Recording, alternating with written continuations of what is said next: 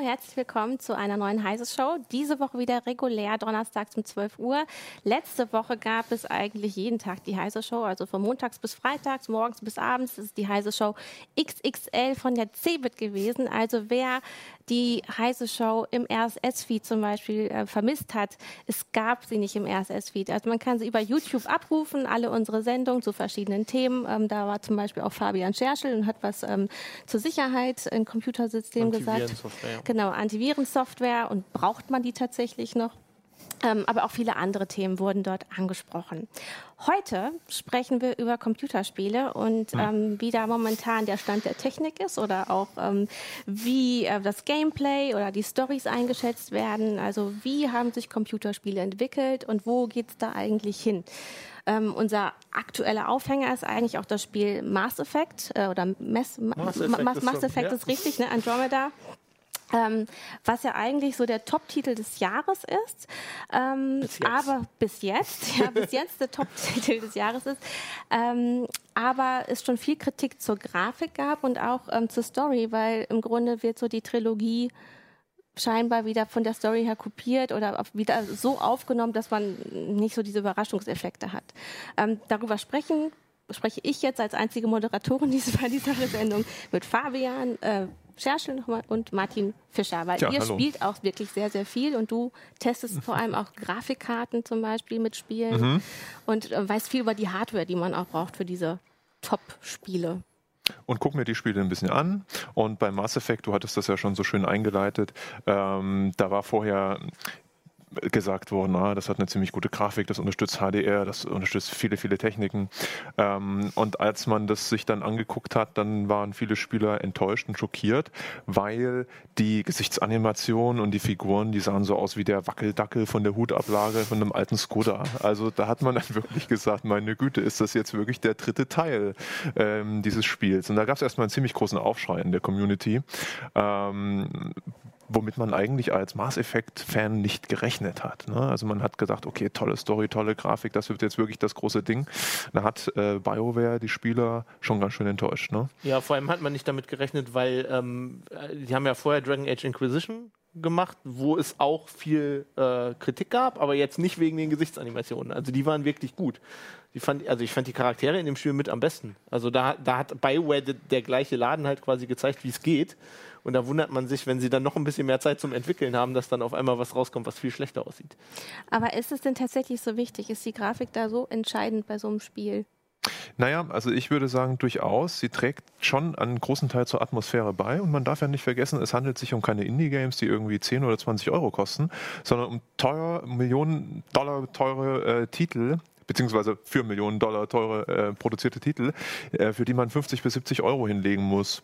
Und da finde ich persönlich, ist es schon wichtig, dass sie sich zumindest ein bisschen Mühe gegeben haben bei der Grafik oder den Animationen. Das gehört für mich durchaus dazu. Also ja, das Problem ist halt auch, ähm, man spielt halt, also du spielst halt Bioware-Spiele, das sind halt RPGs, du spielst sie eigentlich wegen den Charakteren. Man hat Mass Effect eigentlich nie gespielt, weil die Kämpfe so toll waren. Also wenn du sowas, dann spielst du halt Battlefield oder so.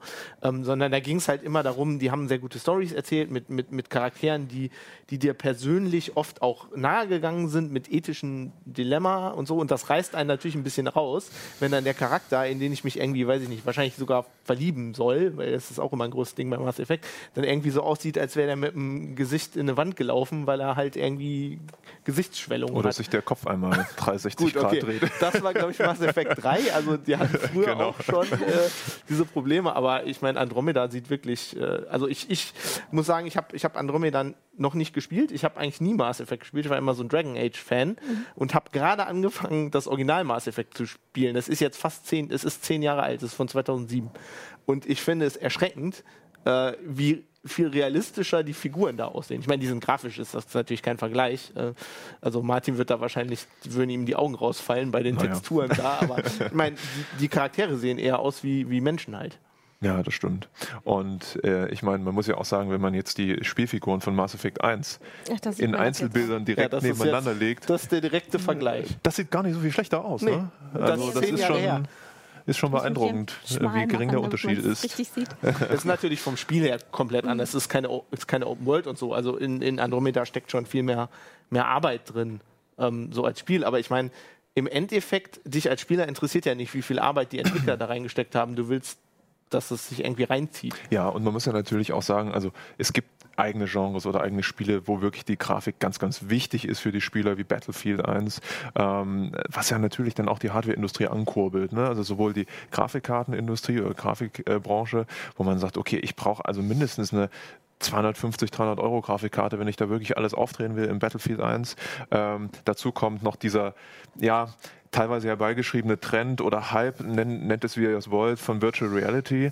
Ähm, das ist ja in erster Linie eine Hoffnung der Branche, äh, die Anforderungen, die eigentlich relativ stagniert sind über die Jahre oder die nicht so stark gewachsen sind wie früher, ähm, deutlich anzuheben. Weil du brauchst 90 Bilder, du hast eine höhere Auflösung. Und selbst da, ich weiß nicht, wie ihr das seht, gibt es aus meiner Sicht ähm, in Sachen Spiele jetzt nichts, was mich total vom Hocker reißt. Es gibt zwar Resident Evil, der aktuelle Teil, aber sind wir mal ehrlich, wer will das die ganze Zeit in Virtual Reality? Reality spielen. Ne? Also das gar nicht bin, ich, bin da, genau, ich bin da auch kein Typ für. Also ich habe gerne mal Strategiespiele gespielt und Adventures. Das ja, ist eben. so eher meins. Mhm. Ähm, ich habe es nie gemocht, wenn, wenn ich mal Ego-Shooter gezockt habe. Das hat mich irgendwann abgeschreckt. Aber ich bin da halt kein Typ für. Zum Beispiel Liane aus unserer Redaktion, die spielt sowas. Die hat damit jetzt kein Problem. Ich die glaub, ist so die Counter-Strike-Spielerin, glaube ich. Ja, ne? ne? also die genau. hat auf jeden Fall kein Problem damit, jemanden mhm. virtuell abzuschießen. Das ist für mich ähm, ich brauche da ein bisschen mehr Distanz zu. Also wenn das auf dem Och, ich, äh, Leute ein, oder? Auch, es gibt ja eben auch so schöne historische Spiele, ne? ähm, mhm. Strategiespiele, wo man ja auch dann einfach mit großen Armeen kämpft. Kein Problem. Aber dieses, wenn ich wirklich jemanden auch in einer guten Grafik dargestellt, einen Menschen sehe, das kann ich persönlich nicht. Und genau das ist halt auch so ein Punkt. Also ich bin ja auch Echtzeitstrategie-Liebhaber. Also ich bin 94 eingestiegen mit Warcraft 2. Also was heißt eingestiegen? Das war das erste Spiel, was mich wirklich richtig fasziniert hat. Ähm, und das ist über die Jahre, jetzt in den letzten Jahren ist die Entwicklung relativ abgeflaut. Also Echtzeitstrategie ist nicht mehr so ein Genre, wo die, ich sag mal, es ist ja auch schwer zu produzieren. Ne? Du brauchst ein Balancing, du musst das halten. Das ist nicht so einfach wie ein 3D-Shooter zu produzieren. Ähm, und da gibt es jetzt wieder so eine kleine Rückkehr, dass man sagt, ähm, also zum Beispiel Blizzard hat jetzt gesagt, StarCraft 1 wird nochmal remastered. Ne? Also die heben das nochmal aus der Versenkung von 1998, bringen das jetzt nochmal raus, eins zu eins mit dem gleichen Gameplay. Ähm, das hat auch schon viele Spieler gefreut. Civilization ist eine mhm. Serie, die gibt es seit, oh Gott, Ewigkeiten. Ne? Also seit den 90ern sozusagen. Ähm, auch das wird weiter fortgeführt. Das Angebot an Strategiespielen ist aber nicht so groß, wie es früher bei, einmal war. Bei den großen Anbietern nicht. Also ich spiele mhm. ja ziemlich hardcore so ähm, historische Strategie und so. Da gibt es ja. viele mhm. gute Spiele. Also Paradox zum Beispiel macht da für eine sehr kleine Gruppe ähm, sehr spezielle Spiele. Also was wie Crusader Kings oder Europa Universalis. Das ist sehr hardcore. Also da wird so als Civ-Spieler kommst du damit eigentlich nicht klar. Aber die bauen sehr schöne Spiele. Die bauen auch zum, also was ich zum Beispiel auch fand, was, also das sind nicht wirklich Indie-Entwickler. Paradox ist jetzt kein Indie-Entwickler, aber die sind kein großes Powerhouse wie EA äh, oder BioWare oder, oder, oder Bethesda. Ne? Genau, weil die bedienen halt noch so kleinere Nischen. Das sieht man zum Beispiel im Moment auch bei RPGs. Also es gibt mehrere Firmen, also Obsidian Entertainment, äh, äh, in Exile, die halt diese alten CRPGs wieder bauen. Dieses Baldur's Gate 2. Mhm, was ich geliebt habe. Mit aufpolierter Ach, ja. Grafik. Da gibt es zum Beispiel Pillars of Eternity. Die haben jetzt gerade Pillars of Eternity 2 äh, erfolgreich äh, ne, Geld für eingesammelt und so. Also das kommt wieder, aber diese riesen Mainstream-Spiele, ähm, die scheinen sich alle irgendwie, habe ich so das Gefühl, Richtung, Richtung sowas, also, also das meiste davon ist Open World. Und, und viel du meinst davon, jetzt alle in der Perspektive, ja, also generell, also viele oder was meinst du? entwickeln sich ja. offen. Also, mhm. also sowas wie zum Beispiel ähm, Overwatch bei Blizzard. Mhm. Das ist ja, das ist ja angelegt, um immer weiter äh, mit Content befüllt zu werden, also mehr Maps, mehr Charaktere und so. so oder, das ist so diese modulare Erweiterung, ne? Genau, das ist jetzt nicht Open World direkt, aber das, wie du, genau, wie du sagst. Und da probiert natürlich die Branche auch neue Geschäftsmodelle aus. Das muss man einfach sagen. Ähm, und das ist auch ein relativ aktuelles Thema, wo man gesehen hat, dass For Honor, ein Ubisoft-Titel, auch eine ziemliche Aufregung erzeugt hat im Web, weil man gesagt hat, okay, ich muss das Spiel für 50, 60, 70 Euro kaufen und dann muss ich, wenn ich wirklich alles haben will, Gut, wer will das schon? Aber trotzdem, hm. das Prinzip. Wenn ich wirklich alles haben will, muss ich über 700 Dollar ausgeben für Stahlpakete, über die ich mir dann wiederum diese Emotes und Zeug kaufen kann. Und was Ubisoft, glaube ich, nicht verstanden hat, der Entwickler, der Game Director hat ja gesagt, ja, das war ja genauso gedacht und das haben wir so implementiert in unserer Designphilosophie. Aber was, was sie vielleicht nicht verstanden haben, ist, dass vielen Spielen, Spielern es einfach nicht schmeckt, alleine diesen Gedanken zu haben. Ich gebe so viel Geld aus und habe eigentlich als normaler Spieler gar nicht die Möglichkeit, alles freizuschalten und muss Geld ausgeben. Ne? Bei Overwatch ist das, auch wenn es übrigens nicht Gameplay äh, entscheidend ist, bei Overwatch finde ich, das ist das ein bisschen anders. Overwatch ist halt ein qualitativ sehr, sehr gut, also sehr hochwertiger Titel, hat ein interessantes Balancing für, zwischen den Figuren und du kriegst jeden Level, den du aufsteigst, so eine Lootbox. Und da sind auch Sachen drin. Du mhm. kannst auch Sachen kaufen, aber das nimmt dann sozusagen die Community dem Hersteller nicht krumm wenn man sagt, es geht fair zu und ich habe ich hab in diesem Leben noch eine Chance, die Sachen zu bekommen. Mhm. Ne? Aber das ist so, was ich sagen möchte, diese Vermischung zwischen, früher gab es Vollpreisspiele und du hast alles bekommen, dann gab es vor zwei, drei Jahren oder bis vor zwei, drei Jahren diese, diese Entwicklung der Branche, ja, wir, wie verdienen wir denn jetzt noch mehr, wir machen Free-to-Play. Ne? Ähm, und jetzt sieht man diese Verschmelzung zwischen Vollpreis und Free-to-Play. Also man versucht wirklich den Spielern 50 Euro aus der Tasche zu ziehen und trotzdem noch ganz, ganz viele Ingame-Items anzubieten. Ja, aber bieten halt die Spiele nicht auch mittlerweile ganz schön viel. Also dass du dich wirklich über Wochen und Monate damit beschäftigen kannst und das ist vielleicht auch, mhm. dass sie auch wirklich viel mehr bieten als ein Kinobesuch. So habe ich das in der Ankündigungsmeldung äh, für die Sendung auch geschrieben, ähm, weil du kannst an einer wirklich toll designten Welt irgendwie teilhaben und selber eine Rolle spielen. Ähm, Vielleicht nehmen wir aber auch noch mal kurz ähm, zwei Kommentare aus dem Chat auf. Nämlich einmal schreibt Erik Rümmler, ähm, Videospiele erleben so etwas wie einen Hollywood-Effekt. Die großen und teuren Sachen müssen kalkulierbaren Erfolg mit bekannten Mechaniken und guter Grafik liefern. Innovation gibt es bei Indie-Spielen. Also quasi man setzt immer aufs gleiche Rezept, genauso wie bei einigen Marvel-Verfilmungen. Das wird dann so in der einfach so abgespult und es funktioniert. Äh, Jörg Heidrich, unser äh, Justiziar, ähm, stimmt mir zu. oder oder äh, dem geht das wie mir. Er schreibt nämlich, ich habe immer gerne Ego-Shooter gespielt, bis zu Battlefield 1. Äh, das, Ding, das ging gar nicht, äh, da mir das Töten wirklich zu realistisch war und mich nur abgeschreckt hat. Also das ist auch eine Folge zu guter Grafik. Mhm. Das finde ich sehr, zwei interessante Wortmeldungen. Also Erik mhm. würde ich ähm, zustimmen. Diesen Hollywood-Effekt gibt es durchaus bei Videospielen, der ist aber nicht neu. Das hat der, GTA ja schon vor Jahren gehabt. Ja, ja, genau. Also ich würde sagen, diesen Effekt, das ist ja ein Effekt der Evolution Evolution sozusagen. Also welche Sachen funktionieren gut, ähm, auf was fahren Spieler ab. Und da finde ich, das konnte man das erste Mal beobachten, also wirklich in großer Dimension mit dem ersten Call of Duty. Mhm. Da hat man eigentlich vom Gameplay gesagt, na ja, weißt du, dann kommen die Gegner und wieder Spawnpunkte und hast du nicht gesehen. Es war nicht schlecht, weil es das erste war. Aber der Entwickler Activision hat das halt auch so auf die Spitze getrieben. Aber das perfide ist, das funktioniert super. Die verdienen damit ein Heidengeld und die werden das wahrscheinlich in den nächsten zehn Jahren auch nicht ändern, wenn die Leute das immer kaufen. Ne? Also von daher glaube ich das, was Erik gesagt hat, durchaus. Die Innovation bei Indie-Spielen absolut. Äh, ich weiß nicht, Fabian, geht es ja auch so? Du bist ja auch ein Indie-Freund. Ja. Ne? Mhm. Also man kann ja fast jeden Tag auf Steam und Co. gucken oder auf verschiedensten Plattformen. Äh, guckt in die Top 10 der, der neuen Spiele und findet immer wieder was Tolles Neues. Ist natürlich auch viel Mist dabei. Ist viel Mist so, dabei. So Survival-Mist, mhm. der einfach so aus so Unity-Assets zusammengebaut ist. Aber, aber, es macht Spaß zu suchen. Ja, das stimmt. Das also. ist nicht so, ich klicke auf EA und denke, oh Gott, FIFA 1899 wieder oder irgend sowas. Ne? Das, ist, das ist in der Tat immer wieder das gleiche Konzept. Es ist aber auch, und das muss man auch bedenken, viele dieser Spiele richten sich ja an Leute, die sind jünger als wir. Die gibt's. Und wenn du auf einmal 13 oder 14 bist und kriegst einen Computer oder eine Konsole und das ist dein erstes FIFA, dann geht es dir vielleicht auch so wie uns früher. Du hey, hast diesen Erstkontakt. Auch jedes Jahr ne? noch FIFA, das ist einfach. Das schockiert mich, hätte ich mich nicht in die Sendung gesetzt. Ich, jedenfalls. ähm, und das Zweite, und dann höre ich auch auf zu, zu, reden, was Jörg Heidrich geschrieben hat. Das ist jetzt ganz schön genau, klein. Ganz klein mit ähm, Grafik so, ab, so gut, dass es abschreckend war, Menschen zu töten. Also, ja. also, das, also ich persönlich muss sagen, das hatte ich noch nie.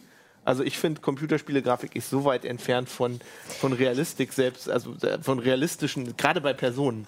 Ähm, mhm. die reden auch immer total bescheuert. Also die, die reden ja nicht wie Menschen. Also das ist, also ich, ich finde, da gibt es noch sehr viel Arbeit zu tun, bevor, bevor ich äh, das so weit als Mensch anerkenne, dass ich da Angst hätte, ja. jemanden. Also ich meine, wenn man jetzt einfach nur diese Thesen gegeneinander stellt äh, oder sagt, ähm, was ist wichtiger, Story oder Grafik, würde ich auch immer sagen, mir ist die Story wichtiger, weil ich einige Spiele gespielt habe, die mich wirklich ähm, wirklich berührt haben, wie zum Beispiel uh, The Longest Journey habe ich zuletzt richtig mhm. durchgespielt. Und das war, als würde ich ein Buch lesen und gleichzeitig mitspielen können. Und ich fand das absolut berührend, äh, diese Geschichte von der April. Ähm, und sie war trotzdem, wenn ich, also wenn man sich die Grafik anguckt, also das äh, hat ja. fast noch den Charme von alten. Aber schön Lukas ist natürlich, man kann ja, man muss ja nicht nur das eine oder das andere haben. Schön mhm. ist, wenn man beides hat. Ja. Also wenn man sich zum Beispiel, wenn man Fallout 3 mal sich überlegt. Das sieht jetzt grauenhaft aus. Aber als Sogar das Fallout 4 sieht grauenhaft aus.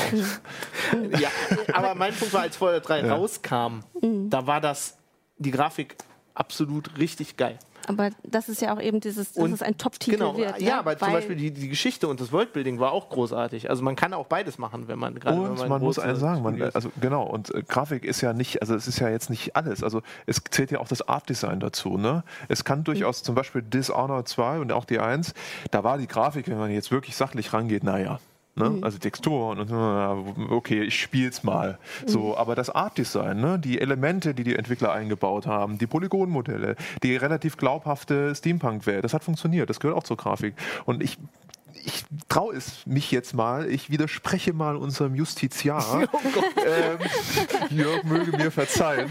Ähm, er hat ja gesagt, ähm, er hat das ja verknüpft mit auch einer Folge zu guter Grafik, ne? dass ihm das Töten zu realistisch ist. Nein, das ist nicht die Folge zu guter Grafik. Das ist die Folge, wie die Entwickler das umgesetzt haben und wie das in deinem Gehirn sich abspielt. Ne? Du kannst auch, du kannst auch letztendlich eine Grafik haben, die ist nicht so gut wie im Battlefield und hast trotzdem ein Problem. Leute zu töten online. Ne? Mhm. Also das, das würde ich nicht vermischen. Da ich finde Battlefield auch interessant. Ich glaube, da ist es auch das Setting. Wir haben uns da mal sehr viel beim Mittagessen genau, ja, Ich finde das als Historiker unheimlich interessant. Wir sind einfach von der amerikanischen, von Hollywood und der Spielindustrie total darauf trainiert, irgendwie im Zweiten Weltkrieg Nazis abzuknallen. Und dann machen die so ein Spiel im Ersten Weltkrieg, was ja also die, die beiden Kriege waren ja beide grauenhaft. Ähm, aber das, das macht irgendwas ganz anderes, weil das Setting halt noch nicht so, so abgegriffen ist, fand ich. Also ich habe das sehr viel gelesen, dass Leute damit ein größeres Problem hatten, weil es halt irgendwie. Ne, auch weil der Erste Weltkrieg ganz anders rezipiert wird, äh, auch gerade die Familiengeschichten da ähm, anders geschrieben wurden. Ne? Die Nazi-Zeit wird so ein bisschen, wurde immer unter den Deckel gekehrt, aber der Erste Weltkrieg wurde eigentlich auch mal so weitergetragen als das grauenvollste Erlebnis mit diesen ja, Massenvernichtungswaffen, die da schon, also nicht Massenvernichtungswaffen, aber diesen, diesen mechanischen Töten was da einfach möglich wurde. Und es gab schon, als wir eine ähm, Review dazu bei uns bei Heise Online hatten, ähm, schon einen kleinen Aufschrei, weil es viele ähm, auch so empfunden haben, als würde das zu sehr verherrlicht, also das Töten. Das, und das kann ja. man durch, genau, und das ist ein Punkt, den kann man durchaus diskutieren, weil eben ist es nicht nur die Grafik, sondern auch Audio, die Audiokulisse, das Setting, was ihr gerade beschrieben habt, das kommt halt alles dazu. Ne? Und man muss auch sagen, die ganzen Battlefield-Teile bis dato, okay, auch die, die Future-Teile, aber da gab es immer einen Haufen Fahrzeuge da war, da war das gar nicht nur so nah. Ne? Und jetzt, Battlefield 1 ist eigentlich entsprechend des Ersten Weltkriegs hauptsächlich eine Infanterieschlacht. Und da kommt das natürlich an einen so ein bisschen näher ran. Ne? Ich fand immer, das war das perfekte Setting für so einen Shooter, weil, also jedenfalls so, ich bin halt nicht gut in so Shooter. Ne? Ich laufe immer da von meinem Spawnpunkt weg und früher oder später bin ich tot. Und das hört sich jetzt böse an, aber das so. ist eigentlich, das, da ist der Erste Weltkrieg eigentlich ein relativ realistisches Setting für also das, das, deswegen nimmt das, glaube ich, ja. auch Leute so mit. Also, also es ist ja sogar möglich, das mit bis zu 64 Spielern zu spielen. Also du hast dann wirklich auch ganz viele Figuren, die da irgendwie zusammenkommen können glaube, das macht auch nochmal viel aus. Ne? Ja, ich finde, das hat auch was einfach, das hat was mit deinem, also ich finde immer, das hat bei mir jetzt hauptsächlich mhm. mit dem Setting zu tun. Also zum okay. Beispiel äh, mein, meine VR-Experience, die ich immer so erzähle, ist halt, ich habe Alien Isolation hier gespielt, mhm. als wir die erste VR-Brille hatten. Das war ein Setup, das war grauenhaft. Die, die VR-Brille war eigentlich grauenhaft, man hat eigentlich quasi nichts gesehen. Und das Spiel ist jetzt von der Grafik auch nicht so das realistischste Spiel. Aber ich mhm. habe halt, seit ich Kind bin, so eine Angst vor diesem Alien. Mhm. Und auf dieser Raumstation zu sein und von diesem Alien verfolgt zu werden, das war für für mich, das, ich kann das nicht spielen. Das Spiel. Kann ich nicht mal in 2D spielen? Nee, ich auch nicht. Also in, in, ich kann und VR geht gar nicht. Äh, vielleicht gehen wir jetzt auch wieder auf ein paar Kommentare ein. Nämlich Natürlich. einmal sagt Ronnie Rose, ähm, bei Mainstream-Games gibt es einfach keine, in Anführungsstrichen, Liebe mehr. Es sind Massenprodukte, innovationslos, lieblos, teuer, ressourcenfressend, banal gesagt, alter Wein in neuen Schläuchen. Ähm, Gerd A. schreibt, naja, sein Lieblingsspiel ist ein Text-Adventure, nämlich Linux.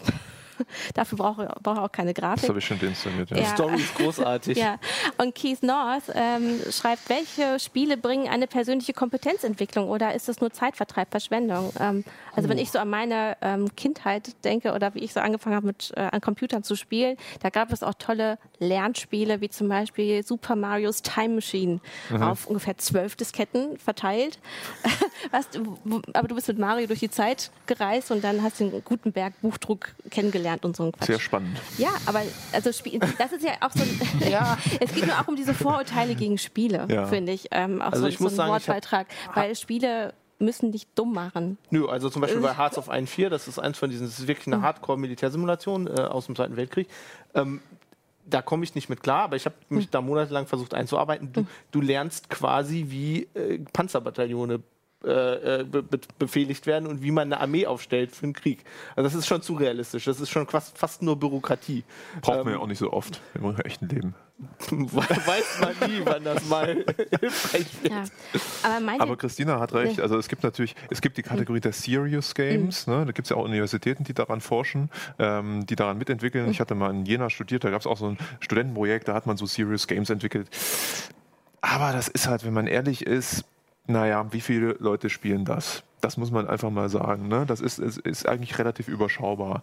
Ähm, was Ronnie Rose gesagt hat, ne? ähm, keine Liebe mehr bei Mainstream-Games, ähm, da würde ich jetzt gerne mal wissen, wie alt Ronnie Rose ist. Ähm, wahrscheinlich unser Alter plus X, keine Ahnung. Ähm, also auch noch relativ jung. Aber so ein bisschen kann ich, kann ich ihm oder ihr auch zustimmen. Ähm, weil wenn ich mich dran erinnere, Warcraft 2, ich hol's noch mal hervor. Da hast du zehnmal auf ein Schaf geklickt und das ist explodiert. Das hätte der Entwickler nicht einbauen müssen. Die fanden das lustig, kleine Easter Eggs. Die haben einen Editor 94 beigelegt oder 95.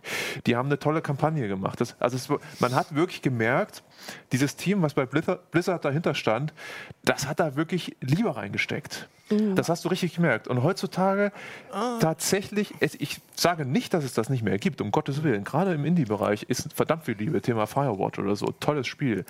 Aber gerade bei Mainstream-Games finde ich das auch kaum noch. Naja, es gibt Also, es aber noch. Also gerade nee, zum Beispiel gerade so. Blizzard kann das noch. Also mir fällt da Hearthstone ein. Mit Hearthstone hat Blizzard quasi dieses Ma- Magic the Gathering Sammelkartenspiel. Die haben, das haben diese stimmt, Sammelkartenfirmen seit zehn Jahren versucht, digital zu machen. Blizzard hat das geschafft. Und zwar aus dem Grund, weil die es hingekriegt haben mit einer unheimlichen Liebe. Die, also bei Sammelkartenspielen ist ja das einzige, also das was das, was die meisten Leute dabei hält, ein großer Faktor ist, du kaufst so ein Booster-Pack, machst das auf, riechst an den Karten. So, das kannst du im Digitalen nicht machen.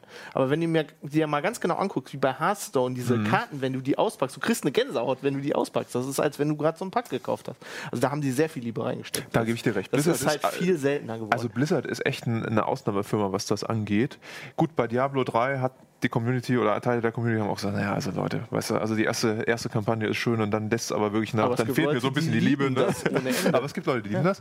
Aber ähm, das ist, finde ich, eine der Ausnahmenfirmen. Also von den wirklich großen. Ich finde jetzt nicht Mhm. so viele Spiele, die mich so anmachen wie früher. Kann allerdings auch an mir selber Nein, Nee, aber das will ich auch noch mal fragen. Ähm, ich meine, wovon handeln denn jetzt die meisten Spiele oder welche Settings werden da eingesetzt? Ähm, und mir kommt das vor, als würde da Kino und auch diese großen Topseller-Spiele sich irgendwie immer die gleichen Bälle zuspielen, nämlich es geht um Ronnie Rose ist Aliens oder 34. Zombies. es geht ähm, um postapokalyptische Welten, ähm, so eine Art Shadowrun-Welt vielleicht auch, oder man soll neue Welten entdecken. Naja, ähm, ist, also klar, ich meine, Settings sind begrenzt, aber Ja. wenn du, wenn du mal von den AAA-Titeln ablässt, ich gehe noch mal wirklich auf die, so diese mittlere Größe zwischen Indie und AAA. Also wenn du diese RPGs anguckst, Pillars of Eternity ist, ein, ist, ist eigentlich diese klassische D&D-Welt, aber die haben unheimlich viel Liebe da reingesteckt und das wirklich gut entwickelt. Ähm, es gibt jetzt ein relativ neues äh, Tides of Numenera, ähm, Numenera ist so ein RPG-Setting, das ist großartig. Also dieses Spiel ist, viele Leute werden das langweilig finden, weil das fast nur Lesen ist. Aber dieses Spiel beschäftigt sich mit einer ganz, auf einer ganz ess- essentiellen Ebene mit der Frage, was es heißt, zu leben und bei Bewusstsein zu sein und was passiert, wenn dein Körper und dein Geist getrennt sind und sowas. Ich meine, sowas gibt es auch noch. Das muss man halt nur finden. Und jetzt kommt noch ein spannender Punkt dazu. Ich glaube, die Titel, die du aufgezählt hast, sind alle über Crowdfunding auch finanziert, richtig? stimmt. Also da traut sich vielleicht auch kein großer Publisher ran, äh, in so ein eigentlich sehr interessantes Setting viel Geld zu investieren. Ne? Ist, ja, ich meine, es ist wie, wie bei den Weltraumspielen, also Elite Dangerous zum Beispiel. Oder mhm. Wenn Star Citizen nicht. fertig wäre, Star Citizen. also das sind auch Spiele, da haben sich diese, dieses Weltraumgenre, das waren, als wir so Teenager waren, in, in den 90ern mhm. war das ein Riesengenre. Dann haben die Publisher alle gesagt, nee, da können wir kein Geld mehr mit verdienen, wir machen jetzt alle äh, MMOs oder so. Und ähm, durch, durch Crowdfunding ist da wirklich was entstanden. Also Elite hätte auch sonst hätte kein Publisher mhm. angefasst und die haben das gecrowdfundet und es ist mittlerweile für diese für die Firma, die das macht, für Frontier ein unheimlich erfolgreiches Spiel. Wobei, da gibt es ja auch Ängste, ne? Also gerade Star Citizen, die haben ja, ich, wie viel haben sie eingenommen? 150 Millionen mittlerweile oder so? Ja. Ähm, große Teile davon über Crowdfunding. Und wenn das wirklich, wenn das Projekt Entschuldigung, in die Scheiße fährt, dann hat eine ganze Branche Angst, weil mhm. man sagt, okay, so viele Leute haben jetzt Geld gespendet, sage ich jetzt mal, oder zugekommen und am Ende haben sie nichts oder etwas Unfertiges oder etwas wirklich extrem Unbefriedigendes bekommen. Ähm, das köchelt zurzeit so ein bisschen und das wird sehr, sehr genau beobachtet, wie es mit Star Citizen weitergeht. Äh, wir sind sehr gespannt. Ne? Also Chris Robert den Mund ja immer relativ voll. Mal schauen, was er liefert. Da können wir, ja. können wir in zehn Jahren in der Heise Show nochmal drüber ja, reden. Ich ähm, finde es interessant, dass du sagst, eben über Crowdfunding kommen eigentlich jetzt die Innovationen rein. Ist natürlich auch jetzt für die Entwickler dann teilweise gefährlich. Mhm. Aber dass die ähm, die großen Spielehersteller gar nicht so viel Neues bringen. So, ich finde hier Randall genau. Flagg hat einen guten Punkt. Genau, äh, vielleicht magst du den auch einfach ja, äh, ähm, äh, vorlesen. Nette Dark Tower Reference übrigens. ich, äh, also er sagt, ich hatte damals die Spiele nur auf Englisch bekommen, das hat auf jeden Fall was gebracht. Monkey Island, Wolfpack, die habe ich auch gespielt. Ja. Ich muss sagen, ich, hab, ich konnte ähm, als ich ins Gymnasium gekommen bin und zum ersten Mal Englischunterricht hatte, mhm. konnte ich schon mehrere Wörter Englisch. Setup. Das, nee, das hat die Lehrer etwas irritiert, dass das so Wörter waren wie mhm. Rose and Sword und Wizard und äh, Magic Orb und so Dinge. ähm, also ich habe auch wirklich äh, dadurch mein Interesse für Englisch gekriegt, weil ich damals zum Beispiel auch irgendwie Chrono Trigger war das, glaube ich, nur auf Englisch spielen konnte. Und so ein RPG-Spiel mal, mhm. wenn du die Sprache nicht kannst, das ist... Äh, Deine ersten Englisch-Aufsätze würde ich gerne mal lesen. Also. die waren interessant, ja. Ähm, also es werden jetzt noch einige andere gute Lernspiele hier aufgelistet von, von Zuschauern, genau, Kerbal Space Pro, ähm, Program. Ähm, wir hatten auch hier Indie, auch ein, ne? übrigens, glaube genau, ich. Genau, und mhm. ähm, aber das ist, glaube ich, auch immer ein Problem der Debatte, auch wenn man äh, irgendwie über Gewalt im Videospiel oder Sexismus in äh, Videospielen spricht. Ähm, das ist eher ein Problem wahrscheinlich von größeren Titeln und weil man alles andere, was, was sonst im, auf dem Spielmarkt passiert, gar nicht, gar nicht mehr in, der, in die Betrachtung mit einbezieht. Ja. Weil wir haben mhm. ja auch bei uns die Kategorie CT zockt, also man kann auch über YouTube ähm, äh, bei uns immer wieder in so kleine Spiele reingucken und ähm, die sind absolut divers. Also da sind äh, Frauen mal ähm, die Protagonisten, dann ist es irgendein kleines Tier oder ein Auto. Das ist, es gibt da irgendwie alles. Ne? Man muss einfach nur mal abseits der großen Titel gucken. Also Quattroxel sagt noch eines der besten Games ever, Red Dead Redemption, stimme ich auf jeden Fall zu. ähm, ich habe ich habe geweint bei diesem Spiel. Es gibt eine Szene, wo ich du, auch, ich sag gleich du, warum. wo du mit dem Pferd, ja, wo du wegen der Grafik, weil es braun war. Aber es gibt, es gibt eine Szene, wo du mit dem Pferd durch den Fluss reitest und du kommst, glaube ich, nach Texas. Ne? Du fängst erst in Mexiko ja, an und reitest nach mhm. Texas rein. Und dann, dann, dann fängt ein Lied an zu spielen, so, so, so, ein Gitarren-Solo. Das war großartig. Also da, da sind wir echt als jemand, der Western liebt, ähm, ne? der Ennio Morricone und so, diese Scores, äh, da, da sind mir echt die Tränen in die Augen geflossen. Das war großartig. Und das war, ist von Rockstar. Ne? Also das war und wie schade ist es, dass dieses Spiel wirklich nur oh. auf der Xbox 360, 360 ja. und so auf diesen Pixel-Match-Konsolen existiert. Sagen, ne? Es ist wirklich ja. schrecklich. Also ich habe das Spiel gekauft. Ich bin totaler Fan. Ich habe sogar im Studium, ne, in diesen Filmwissenschaftsseminaren, die ich da hatte, ich habe übrigens nicht Filmwissenschaft studiert, aber es war dabei, ähm, diese ganzen ne, Spaghetti-Western und hast du nicht. Ich bin auch ein totaler Fan. Und das Spiel ist total klasse. Ich brauchte jedes Mal, wenn ich es angeschmissen habe, eine Viertelstunde, um mich an die Grafik zu gewöhnen. Weil es hat wirklich alles so geflimmert. Gute Nachricht, Red Dead Redemption 2 kommt ja auch bald irgendwann raus und das wird auf PS4 und äh, Xbox One etwas besser aussehen. Ja, trotzdem, aber wenn es für einen PC rauskommen würde, würde es noch besser aussehen. Ja, dann bräuchtest du nicht was. immer vier Gläser Whisky, bevor du anfängst zu spielen. Vielleicht versteht Rockstar das ja diesmal. Ich wollte noch mal ein paar Zahlen hier in den Raum Ach, die Moderatorin, stimmt, die wird ja. voll gequatscht von rechts und links. Ich finde, also ähm, ich glaube, ähm, alle, die jetzt wahrscheinlich zugucken oder zuhören äh, oder das im Nachhinein irgendwie sich noch anhören und äh, angucken, werden wahrscheinlich auch ganz viele Spiele sofort vor Augen haben, die sie toll fanden. Und ich glaube, so ein bisschen Nostalgie und Liebe, die man so zu spielen hat, kann man, glaube ich, hier ausdrücken. Das ist hier, glaube ich, das richtige Forum. ähm, ja, äh, einer unserer Autoren war auf der Game Developers Conference vor, vor kurzer Zeit und hat da auch noch mal ein paar Zahlen mitgebracht. Ähm, zum Beispiel auch dazu, ähm, dass der durchschnittliche Spieler 35 Jahre alt ist und der Frauenanteil bei 40 Prozent liegt. Frauen spielen allerdings mehr ähm, mobil, äh, also Spiele auf Mobilgeräten äh, und so, die man so mal eben schnell spielen kann. Mhm. Und Männer sind dann doch eher am PC noch unterwegs. Ähm, und ähm, da wurde aber auch äh, festgestellt, dass äh, man durch Werbung den Verkauf von Spielen unglaublich pushen kann. Also es müssen gar nicht die besten Bewertungen oder die besten Reviews sein, irgendwie auf heise.de zum Beispiel, sondern ähm, meistens äh, wird über die Werbung richtig ähm, der Verkauf angekurbelt. Also damit können auch richtig schlechte Spiele ähm, trotzdem gut mhm. verkauft mhm. werden. Und äh, noch mal Zahlen. Ähm, mittlerweile werden rund 13 neue Spiele pro Tag ähm, bei Valve ähm, zum Beispiel hochgeladen. Also eigentlich kommt immer wieder also was zehn nach. Zehn davon sind Survival-Spiele mit grauenhafter Grafik. Genau. Und, und, kleine Publisher veröffentlichen halt meistens nur noch ähm, digital. Ne? Also die bringen das nicht mehr auf Datenträgern raus. Ich würde so. da noch einen kleinen Zusatz ja. äh, hinterher schieben. Und zwar, du hast gesagt, durch Werbung werden Spiele äh, besser mhm. verkauft mhm. oder können auch nicht so gute Spiele mhm. gut verkauft werden. Und da gab es jetzt, äh, gibt es in dieser Woche eigentlich eine relativ interessante Entwicklung. Werbung ist eben nicht nur irgendwie im mhm. Browser oder mhm. auf YouTube und so. Äh, Werbung geht mittlerweile auch über Streamer, äh, weil Twitch diese Woche, wollen sie damit starten, ähm, auch jetzt Spiele verkauft.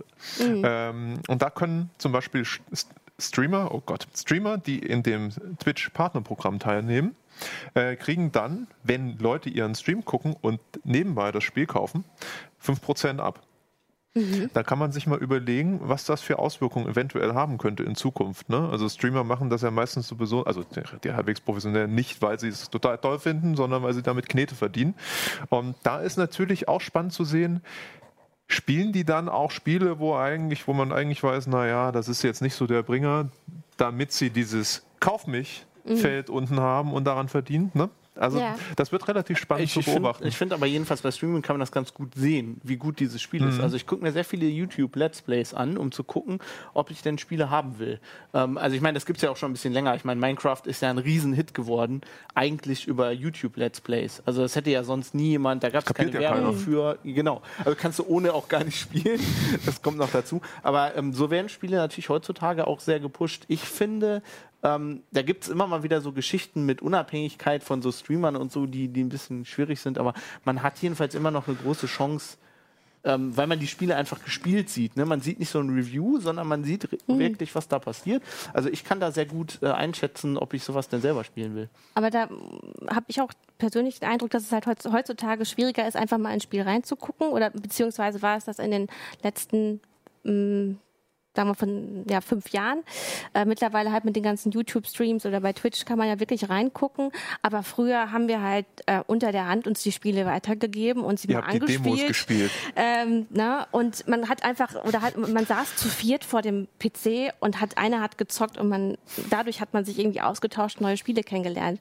Jetzt bin ich schon mehr auf, ähm, naja, andere Spiele angewiesen, die mir das irgendwie zeigen über YouTube oder irgendwas ja, aber anderes. Ich glaube, das hat auch was damit ähm, zu tun, dass wir jetzt arbeiten müssen und die ja, Zeit nicht mehr haben. Oder eben, äh, weil ich nicht mehr so viel Zeit habe, mich irgendwo neben jemanden an den PC zu setzen, ähm, eben über diese Rezension. Naja, und Spielen ja. kann auch Arbeit machen. So blöd, ja. wie das klingt. Ja. Wenn, du, wenn du jetzt du, in WoW einfach mal schnell äh, Hearts of Iron, okay, das ist natürlich noch so ein besseres eine Invasion Beispiel. will geplant sein. Aber man muss auch mal sagen, es gibt viele Spiele, die kannst du nicht einfach mal nur eine halbe Stunde anmachen. Ja. ja. So, und das ist halt auch eine Entwicklung, wo ich persönlich denke, ähm, Spiele wie Overwatch, wo ein Match halt nur mal eine Viertelstunde dauert, wenn du nicht gerade eine Viertelstunde festhängst nach der Suche. Ähm, das ist sehr, sehr spannend und das ist für viele auch, ich sag mal, lebenskompatibel. Mhm. Auch für die älteren Säcke, ne? also wie uns hier mit irgendwie in den 30ern, ne? die irgendwie eine Arbeit haben und gerade Sachen es aufnehmen. Gibt so viele Aber, Leute, die ne? auch mit 60 noch spielen. also ich halt muss sagen, Ja, gut, die haben dann wieder das Zeit, kommt ne? halt so ein bisschen auf dein Lebens, Lebens äh, wie du dein Leben so ausrichtest. Ich zum Beispiel, ich gucke gar kein Fernsehen mehr. Ja. Ich gucke nur ab und zu Serien Du auf hattest einen Netflix. aber- DVB-T1-Receiver, ne? Ich hatte gar keinen DVB. Ich, ich habe echt in den letzten vier Jahren, ich gucke kein live ausgestrahltes Fernsehen mehr, wenn nicht gerade WM oder EM ist. Und ich habe da halt mehr Zeit. Also ich setze mich halt abends hin, wo andere Leute Mhm. vielleicht Fernsehen gucken, spiele ich zwei Stunden irgendwie ein RPG. Ähm, und Leute sagen mir halt immer, wenn die mein Steam-Konto sehen, wie viel Geld gibst du denn für Spiele Mhm. aus? Und ich denke mir, ja, aber ich kriege da so viel Zeit. Also äh, so viel Zeit kann ich da reinstecken und äh, es ent- entspannt mich unheimlich. Also deswegen bei diesen ganzen Lernspielen, ich will manchmal einfach auch gar nichts lernen. Ich will einfach nur stupide irgendwie in eine andere das Welt. Hat, hatten ja auch einige ähm, Zuschauer angemerkt. Also manchmal will man sich einfach nur die Zeit vertreiben.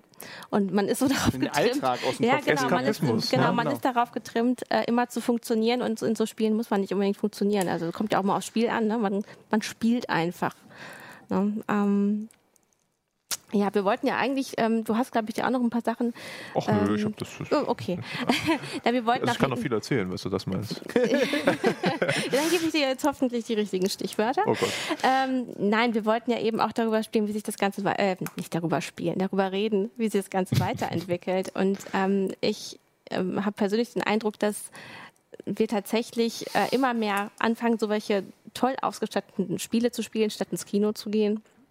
Ähm, oder teilweise auch nicht mehr das Buch lesen, sondern lieber das Spiel dazu spielen. Einfach weil es uns noch viel mehr von dieser ganzen Geschichte bringt. Es kann einfach auch richtig gut Geschichten erzählen. Also man muss sagen, wenn, also das ist das Problem. Im Mainstream passiert das nicht, aber wenn man sich diese Indie-Spiele oder das da so am, am Rand so ein bisschen anguckt, da sind halt Spiele, die unheimlich gut Geschichten erzählt, äh, erzählen. Also ich meine, Life is Strange, es gibt viele große andere, Mö- also andere Beispiele. Ähm, dieses interaktive Storytelling, das ist einfach unheimlich interessant und es gibt auch Schrei Leuten, die das schreiben, äh, unheimlich viele Möglichkeiten. Was ich halt dann so schade finde, wie sowas bei, bei Mass Effect. Wenn, die haben drei Spiele lang richtig, richtig, richtig gute Stories erzählt. Das waren mit die besten Sci-Fi-Stories, äh, wenn, du, wenn Leute fragst, die das spielen, die, die es gibt. Ähm, Das hat das- alles zusammengepasst, ne? Genau, So. also man kann da, wenn man da viel Liebe reinsteckt, unheimlich viel machen. Das Problem ist halt, glaube ich, wenn da sind große Firmen dahinter, die dann halt sagen, wir müssen das vermarkten und wir, die müssen immer so Checklisten, ne? Wir brauchen Open World, wir brauchen irgendwie Collectibles, wir brauchen dies und das. Und dabei ähm, leidet dann immer diese Story und man muss halt eigentlich dann sich die anderen Spiele angucken. Also wie wir schon gesagt haben, man muss bei Steam gucken, es gibt so viele Also ich- Schätze da. Ich kann nur sagen, wer das noch nicht gespielt hat, das ist jetzt keine Werbung. Äh, Firewatch ist ein Beispiel für das, was du sagst. Es ist eine unfassbar gute Story, hervorragende Dialoge. Also ich habe mich wirklich mit mehreren Leuten vom Fernseher gesetzt, ne? also gestreamt. Ich habe natürlich einen PC ähm, und habe mir das angeguckt und habe das echt gespielt. Und es ist nicht viel passiert, aber das nimmt einen so mit von der Story und von dem von der Mise en scène, wie die Entwickler das gemacht haben. Da willst du nicht mehr weg. Und dann ist das zu Ende und du stellst fest, oh Gott, so viele Spiele gibt es gar nicht, die so gut sind. Ja, aber willst du dann vielleicht Mhm. eigentlich noch näher ran? Also, dass der Trend dann doch dahin geht, dass man äh, das Ganze irgendwann in Virtual Reality spielt oder halt das eigene Holodeck zu Hause hat, wo man dann das Adventure spielt? Also für Holodeck habe ich keinen Platz. ähm, Wir reden jetzt von äh, einer Zukunft Ja, ja. oder einem Wenn Paralleluniversum, ich ein in dem du ein großes Haus große hast. Villa und Ja. so, ne? Also, Ähm, wenn wir wirklich beim Holodeck, ich hatte, als du als Story gerade noch Mhm. geredet hast, fiel mir noch ein äh, L.A. Noir, auch von Rockstar. Hat Probleme das Spiel, aber die Mhm, das hab Story war gespielt. Mhm. großartig. Äh, auch das, das Motion Capturing von den Charakteren übrigens äh, er- erster Klasse. Wenn es sowas im Holodeck gibt, ne, also hier Picard, der geht ja immer, der spielt ja immer so, so, so Noir-Detektivromane. Sowas fände ich richtig Ja, gut. für dich aber klar. Ja, aber das muss halt Holodeck sein, ne? Da muss ich halt dann mit Verkleidung mit Hut reingehen können, nicht mehr so eine Brille du kommst ja manchmal in die Redaktion schon in Star Trek-Uniform. Also das, das nimmt dir hier jeder ab.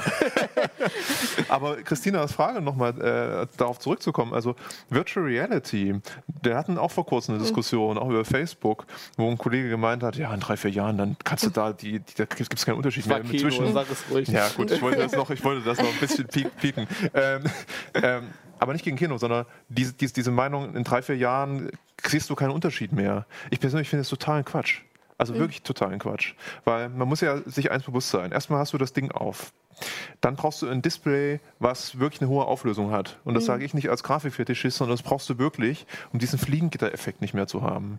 Und wenn man sich mit dem Chefentwickler von AMD zum Beispiel enthält, der, äh, unterhält, der Raja Koduri, die, die haben eine Roadmap und da steht drauf, vielleicht haben sie sich die auch noch ausgedacht, Ziel ist 16K-Displays pro Auge.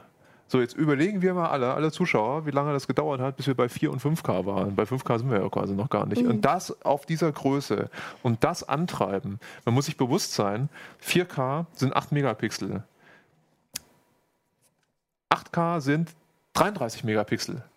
So, jetzt kann sich jeder mal ausrechnen, wie viel das bei, bei äh, 16K pro Auge ist. Das kriegst du ja gar nicht angetrieben. Also das heißt, aber da wir wird reden auch jetzt viel... ja davon, wo es hingehen Ja, soll. aber die Frage ist, halt- wann? Genau, da sind auch sehr viele. Ja. Also ich Wisst meine, ihr? dann brauchst du Charakteranimation, die besser ist als sowas. Sonst nützen dir die 16 Dann nützt dir Milliarden das auch nichts, genau. Ja. Bloß da hast du keine Power mehr, dass du die irgendwie treiben kannst. Also was ich nur sagen will, ist, das wird nicht von heute auf morgen gehen und das wird auch nicht übermorgen gehen und auch nicht, wenn ich irgendwie 40 bin. Aber was meinst du denn, wie wird denn Das mit, ja den, fast- äh, einfach mit dem Spielen auf dem PC, auf Mhm. dem klassischen PC weitergehen? Weil natürlich hatte man früher dann seine ganzen Tastenkombinationen und wusste, was man hier und da machen kann, aber eigentlich ist es doch schon schöner, wenn man andere Eingabegeräte oder Spielgeräte hat, also vielleicht auch einen äh, intelligenten Handschuh.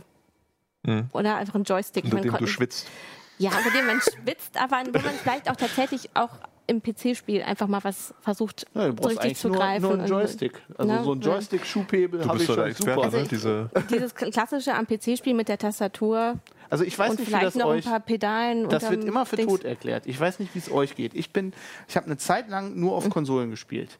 Und ich bin, ich bin extra wieder umgestiegen auf PCs. Und ein großer Grund war, ich habe es nicht mehr ausgehalten, auf, auf, dem, auf der Couch mit einem Controller vorm Fernseher zu spielen. Ich finde das, ich weiß nicht, ich finde das unheimlich unbequem. Aber da wird dir VR ja auch wieder helfen, weil da kannst du ja meistens dann im Stehen das Ganze machen. Ja, stehen finde ich aber auch nicht. muss sich aber bewegen. Also ich finde ich find das eigentlich vor einem PC mit einem richtig großen Monitor, mit einem bequemen Bürostuhl, in dem man richtig gut sitzen kann. Ich fand das eigentlich immer das beste Also meine Woche, ich habe dann immer dieses Bild von diesem Bürgermeister bei Monkey Island im Kopf, der an seinem Bett liegt. Man Und- sollte zwischendurch auch mal aufstehen und rausgehen und mal laufen, natürlich. Also man soll, Ja. ne? Also der PC ist, äh, um da anzuknüpfen, der PC ist einfach auch ein gutes Spielgerät. Und man, äh, man liest Hat immer denn, die ähm, Nachrichten, PC-Industrie geht bergab und so. Ja, da soll man aber eins dazu sagen. Die Gaming-Branche geht richtig bergauf. Ja. Und das wird auch beflügelt durch E-Sports-Sachen, wie zum Beispiel Overwatch, wie zum Beispiel Dota 2 Ja, und so weiter. Schalke Spiel das mal auf einer Konsole. ja. Wirst du völlig wahnsinnig, hast du genau null Chancen. Und diese Community wird immer größer und das sieht man auch übrigens auf der Gamescom, jedes Jahr Ja. in Köln. Also PC Gaming ist nicht tot, im Gegenteil.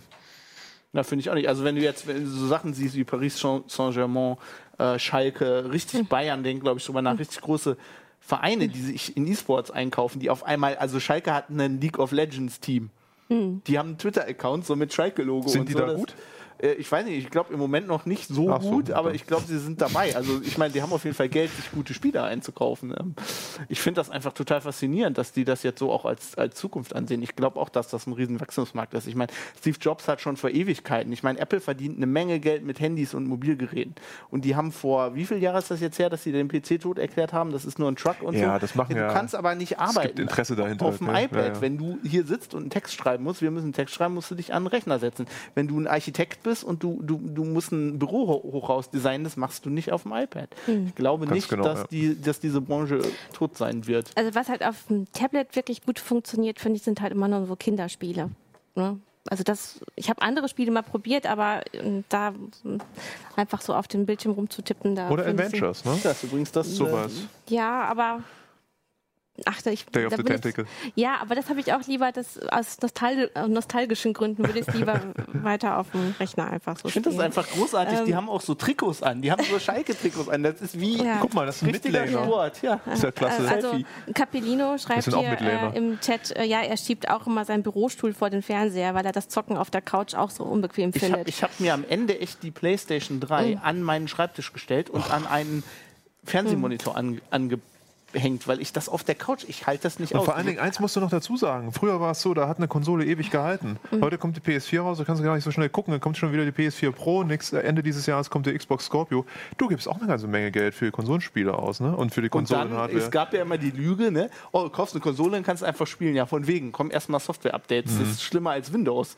Also ich habe jetzt auf meinem, auf meinem Gaming-Rechner weniger Updates, als meine Rant. PS3 Rant. jetzt noch hat. Ich kann kein Netflix Absolut gucken gegen auf die dem Ding. Konsolen. Ne? Aber zum Beispiel die Nintendo Wii sollte ja eigentlich auch dafür sorgen, dass die Leute sich dann auch mehr bewegen, so wenn sie spielen, weil das ja auch immer so ein Argument gegen das Spielen war. Das hat doch eigentlich ganz Ähm, gut funktioniert. Es gibt Leute, also ich kenne, ich habe ich hab mehrere Freunde. Einer hat sehr viel damit abgenommen, indem er sich, äh, ich weiß nicht, Balance Board. Fitboard Nee, oder so. der, der, hat sich, äh, der hat sich halt so ein Ding gebaut mit einem mit einem Crosstrainer, glaube ich, und hat bestimmte Spiele nur auf dem Crosstrainer gespielt. Ich glaube Batman, Arkham City oder so. Hat er komplett auf dem Crosstrainer durchgespielt und hat sich damit dazu gekriegt, Sport zu machen, indem er gesagt hat, ich, kann es nur auf dem Crosstrainer spielen. Aber selbst das, Gott. da gibt es ja auch schon VR-Entwicklungen, äh, äh, Entwicklungen, ähm, dass man sich auf so ein Fahrrad legt. Also bei der Cebit konnte man sich das auch angucken. Das sah ein bisschen Ja, aus ja. wie ein Fahrrad und dann äh, oder Motorrad und dann steuert man wirklich so und da bewegt bewegst sich du dann. dich ja auch nicht wirklich. Nee, aber ich meine, äh, doch, ähm, Jan Keno hat das mal ausprobiert in einem Fitnessstudio. Du weißt schon, dass der so- geschwitzt hat wie die Hölle. Ja, kurzer aber Zeit, dann, ne? dann ist es ja wirksam. Also das ist ja dann, ne, aber das, das äh, geht ja schon in die Richtung, dass man äh, nicht mehr einfach nur spielt und dabei sitzt, sondern dass man doch sich auch vielleicht in diesen Welten irgendwann bewegt oder zumindest den Eindruck davon. Also, Also ich kann nur sagen, ich empfehle den Leuten, die sich bewegen wollen, die sollen einfach mal rausgehen. das ist auch mein Die, Ansatz. die, das gibt's ja auch noch, ne? Spielst einfach sechs, sechs Stunden Pillars of Eternity und dann gehst du mal eine Stunde Und die werden sich wundern, wenn die fertig sind und kommen rein, wie viel Spaß das Spielen dann wieder macht. okay, also ich glaube, euch muss ich mit diesen Argumenten äh, Wir überhaupt sind nicht kommen. oldschool. Nein, es wurde ja auch schon in der Demenzforschung festgestellt, dass man mit bestimmten Computerspielen Demenzkranken helfen kann, äh, dass das Gedächtnis weiter trainiert wird. Also ich glaube, Ja, das dass ja diese ganzen Tat. Ja. Mythen wurden, glaube ich, mittlerweile abgeräumt. Ähm, ich wollte gerade mal schauen, ob wir hier im Chat noch interessante. Fragen haben. Aber ja, ihr, tauscht euch dort auch viel über die. Spiele, Spiele aus. Hier schreibt einer, VR-Brillen sind doch scheiße. Wer will sich bei 20 Grad Celsius für zwei bis drei Stunden so ein Teil in die Piep hängen? Also ins Gesicht, Ja. meinte er. äh, und ich stimme ihm Hat er zu. schon recht, ja. Also nach 20 Minuten, eine halbe Stunde habe ich keine Lust mehr. Vor allen Dingen, man darf ja auch nicht vergessen, man ist ja dann so für sich. Also wirklich komplett. Wenn man Kumpels hat oder Freunde, mit denen man neu spielt, das geht ja alles nicht. Ne? Also Es geht ich schon finde, nicht, wenn da jemand im Raum ist, weil du wirst wahnsinnig. ich finde VR eine spannende Entwicklung, die ja auch keine neue übrigens ist, aber es ist eine spannende Sache und es ist auch aus Hardware-Sicht sehr interessant. Aber aus meiner Sicht wurde das Thema viel zu hoch gehypt. Und das sieht man, weil jetzt gibt es in Sachen Entwicklung nicht mehr so viel, wie man eigentlich erwartet hat. Also sagen wir mal so, es geht langsamer voran. ja. Aber wir schauen mal. Ne? Ja, also der Trend geht ja auf jeden Fall immer zu Mobilgeräten und das äh, schreibt ja auch nochmal Erik Rümmler. Ich glaube schon, dass sich viel hin zu Mobile Gaming, ähm, also dass der Markt dahin wächst, äh, weil die Dinger, also er meint, die Mobilgeräte auch immer leistungsstärker werden. Äh, ob man dann mit Touchscreen, Controller oder Maus und Tastatur spielt, ist immer eine andere Frage. Ne? Also ich finde ja bei Mhm. Mobile Gaming ist immer so das Problem, das ist halt kurzweilig. Mhm. Ich, ich, also ich weiß nicht, ich probiere das seit Jahren aus, ich finde nichts äh, tiefergehendes, was ich darauf spielen will. Ich habe schon bei dieser Zelda, bei der Switch-Konsole das Problem, wenn ich so ein Spiel wie, wie äh, Zelda spiele, ne? Aber ist doch jetzt auch auf Open World ausgelegt. Ja, aber das willst ne? du doch nicht in der Straßenbahn spielen. Ähm, Da also ich ja Open muss World. ich jetzt sagen, äh, ein Freund von mir hat sich das äh, gekauft und der sagt, der hat da, ähm, der war krankgeschrieben eine Woche, der hat das die ganze Zeit gezockt und der hat es auch auf dann, als er wieder zur Arbeit gefahren ist, äh, gespielt und der ist da, geht darin vollkommen auf und sagt, das ist fantastisch. Ja, es soll ein gut, sehr gutes Na, Spiel es soll- sein, aber ich, ich würde es halt wunderbar. auch gedockt, glaube ich, die ganze Zeit spielen, weil so Ja. ein RPG, wo du in der Open World rum Mir wäre halt, glaube ich, doch immer der Bildschirm dann auch irgendwann zu klein. Ja, denke ich auch. Ähm, Und wenn ich halt so ein Tablet vor mir habe, auf dem ich spiele, das, äh, ja, ich habe immer das Gefühl, ich bin unterwegs. Aber das hat halt, das ist das Problem für mich jetzt bei, mit Mobilgeräten. Also mein, mein ich habe einfach, wenn mein PC vor mir steht, weiß ich, ich bin zu Hause und hier habe ich Das jetzt geht Ruhe. mir und, ganz genauso. Ähm, da kann ich mich jetzt auch in zwei, drei Stunden hinsetzen. Das Tablet ist einfach schon an sich ähm, so. mobil. Mobil und unterwegs, ja, genau. Ja, da schreibt hier einer, wenn es nur um das Fliegengitter geht, also bei VR reicht es ja von 8K auf 16K zu interpolieren. Ja, viel Spaß, sage ich dabei nur. Ist auch leicht anspruchsvoll. Gut, wir haben, ihr habt zwischendurch ja auch schon mal wieder gesagt, ähm, auf die Top-Titel äh, muss man nicht unbedingt schauen, vor allem wenn man gute Stories haben will. Auf die Grafik kommt es auch nicht immer an. Ähm, ihr habt auch schon ein paar Spieletipps gegeben, was wirklich ähm, empfehlenswert ist ähm, für dieses Jahr. Habt ihr da noch irgendwas hinzuzufügen für unsere Zuschauer und Zuhörer? Viel Spaß beim Spielen. ja, würde ich auch sagen. Einfach gucken, ja, ähm, nicht aufgeben, nicht, nicht, nicht die AAA-Titel angucken und sagen, da ist nichts für mich dabei. Ähm, es ist egal, was man, also es gibt, es gibt unheimlich gute, auf Steam gibt es unheimlich viel, also es gibt gute Strategiespiele.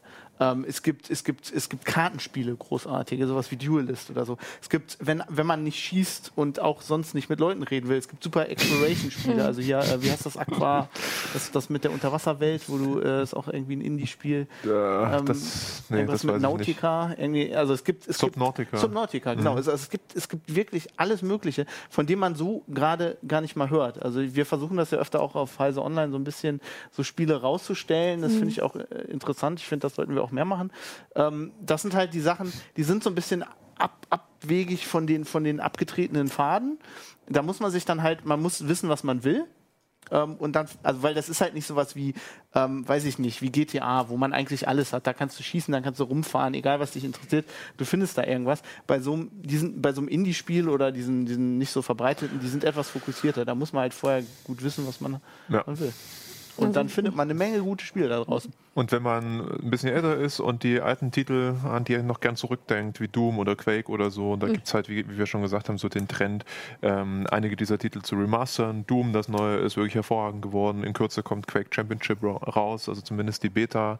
Ähm, wie gesagt, StarCraft 1 wird remastered. Also selbst wenn man sagt, ach, ich so früher richtig finde ich nicht. Für, früher war es besser. Ja, auch für diese Leute gibt ja, es tatsächlich zum Beispiel was. Gameboy-Emulator auf dem Android-Handy, super. Mhm. Zuletzt in der im CT Zockt oder vor einigen Episoden zum Beispiel Paul Pixel oder Paul Pixel, ähm, was so ein bisschen angelehnt ist an die alten LucasArts-Klassiker. Äh, mhm. Fand ich sehr interessant ähm, anzuschauen. Äh, hier schreiben auch noch mal einige, doch es gibt auf jeden Fall auch schon gute Spiele für Mobilgeräte. Also das ist dann halt die Sparte, wenn man mobil äh, spielen möchte oder überhaupt auf Mobilgeräten, zum Beispiel Limbo, äh, Valiant Hearts oder Rayman, ja, ähm, dass das richtig gut ist. Und ähm, ja, vielleicht ist das auch, glaube ich, das ist tatsächlich das Resümee. Also es gibt einfach unglaublich viele verschiedene Spiele äh, auf sehr vielen verschiedenen Geräten, ähm, welche die man wirklich nur in der fünf, in der Wartezeit von fünf Minuten beim Arzt irgendwie gerade spielt ähm, und welche, die man über Monate zu Hause zocken kann, mehrere Stunden am Stück. Und das mit Gute, mehreren Spielern. Genau, und das Gute ist, das kann man vielleicht auch nochmal dazu sagen, es ist ja jetzt nicht mehr so, dass man die alten Titel überhaupt nicht mehr spielen kann. Also man hat heute mit Windows oder auch Linux teilweise die Möglichkeit, über die DOS-Box quasi alle genau. alten Titel wieder hervorzukramen. Das mhm. ist einfacher denn je. Also selbst das macht relativ viel Spaß, da nochmal in die Vergangenheit zu reisen. Ich habe das tatsächlich ähm, 2010 noch gemacht. Da habe ich Simon the Sorcerer 1 und 2 so in hintereinander weg. Ja, weggespielt. ja, Command Conquer 1 durchgespielt. Also manchmal ist es ein bisschen erstaunlich, ja, wenn, man, was, wenn man sieht, wie schwer es Was ich sehr war, gerne wieder spielen möchte, ist das erste Dune-Spiel, was nach dem Film von David Lynch, also geformt das ist. Das auch zum Laufen. Ja, ganz sicher. Ja, doch. Aber das gibt Dune es auch 2 war mir schon von der Bedienung zu umständlich, von daher, ja. wer weiß, wie der erste ist. Na gut, ähm, ja, wir haben jetzt hier sehr viel äh, ja, in ähm, unseren Erinnerungen geschwelgt und aber auch geschaut, ja, gezeigt, was es alles gibt und dass wir nicht immer auf die AAA-Titel gucken sollten. Ähm, und dass es auf jeden Fall immer auch Geschmackssache ist. Für die eine ist die Grafik wichtig, für die andere die Story. Und im besten Fall kommt alles wunderbar zusammen ja, wir sehen uns nächste Woche wieder. Macht's gut. Tschüss. Ciao.